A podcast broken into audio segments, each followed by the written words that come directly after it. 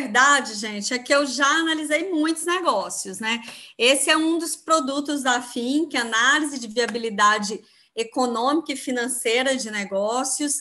É, e já me deparei com situações diversas nesse sentido também, né? Já teve empresa que a gente teve que mudar modelo de negócios e até de produtos, né? Era uma lanchonete a princípio.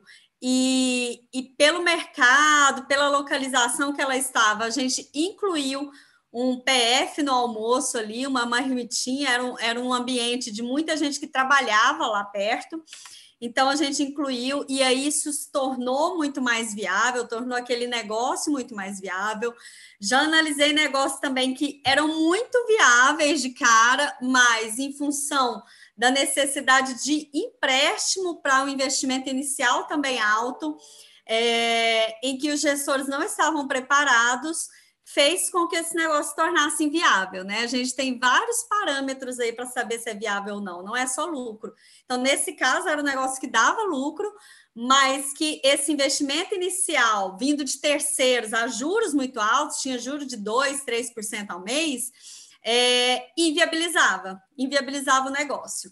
E aí, o que, que eu quero te dizer com isso? Eu quero te dizer que, para mim, não existe negócio inviável. Eu nunca cheguei para um cliente e falei: olha, esquece que isso daqui não dá, não funciona, não tem futuro. Não.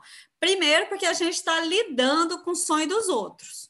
Eu não tenho direito de acabar com o sonho de alguém sem ter uma justificativa muito boa. E segundo, que a análise de viabilidade serve exatamente para isso, para antes de você abrir o negócio, é, você já identificar quais são os riscos dele e corrigir antes de abrir. Então, vê lá que no caso da lanchonete que eu te falei, a gente teve que adequar o produto é, àquele mercado. E, e, no outro caso, em que o investimento era muito alto, a gente teve que ajustar também esse investimento. O que, que eu fiz lá na época? Eu dividi esse investimento em etapas. Então, a gente começou com o MVP, que era o mínimo produto viável, para funcionar.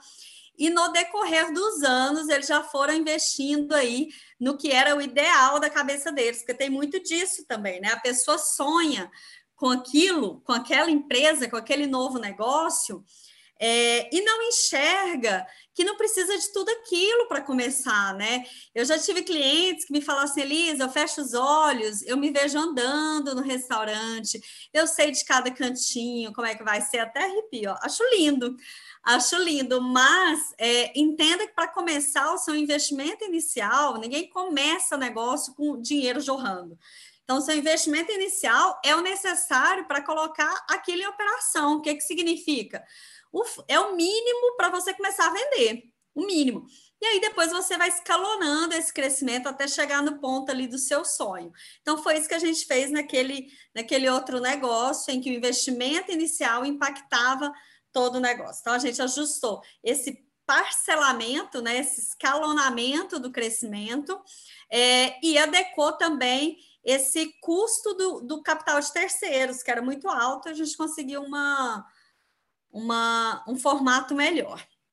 Então, para mim, não existe negócio inviável. O que existe é, é, a possibilidade, sim, de você ajustar custo, ajustar faturamento, ajustar produto, ajustar investimento inicial para aquilo é, tornar-se viável. Né? A gente tem várias estratégias, tem mil possibilidades para isso.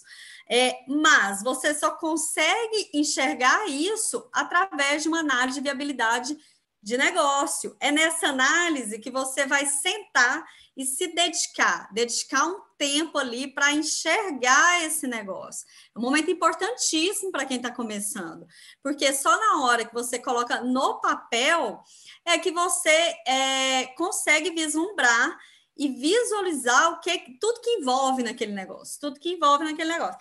Então, esse é o momento que tem que acontecer em respeito a essa empresa que vai começar, ou empresa que você já tem.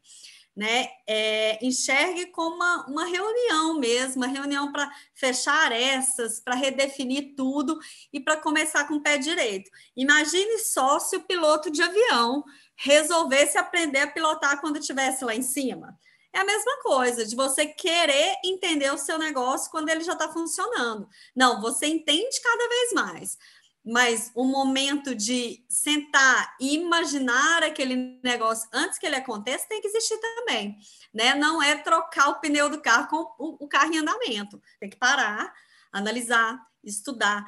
É chato, gente. Tem muita gente que não gosta. Eu amo fazer isso. Tem gente que não gosta. Ok, mas você está no jogo, desce para o play. Desce para o play, tem que fazer o pacote completo, não é só o que você ama, não. Tem que fazer essa análise bonitinho, sim, para você enxergar os riscos do seu negócio e minimizar antes que eles aconteçam. Não adianta depois chorar sobre o leite derramado e falar, ah, eu não sabia. Não, se você tivesse feito um, um estudo aprofundado desse negócio, você conseguiria sim é, prevenir né, de todos esses riscos.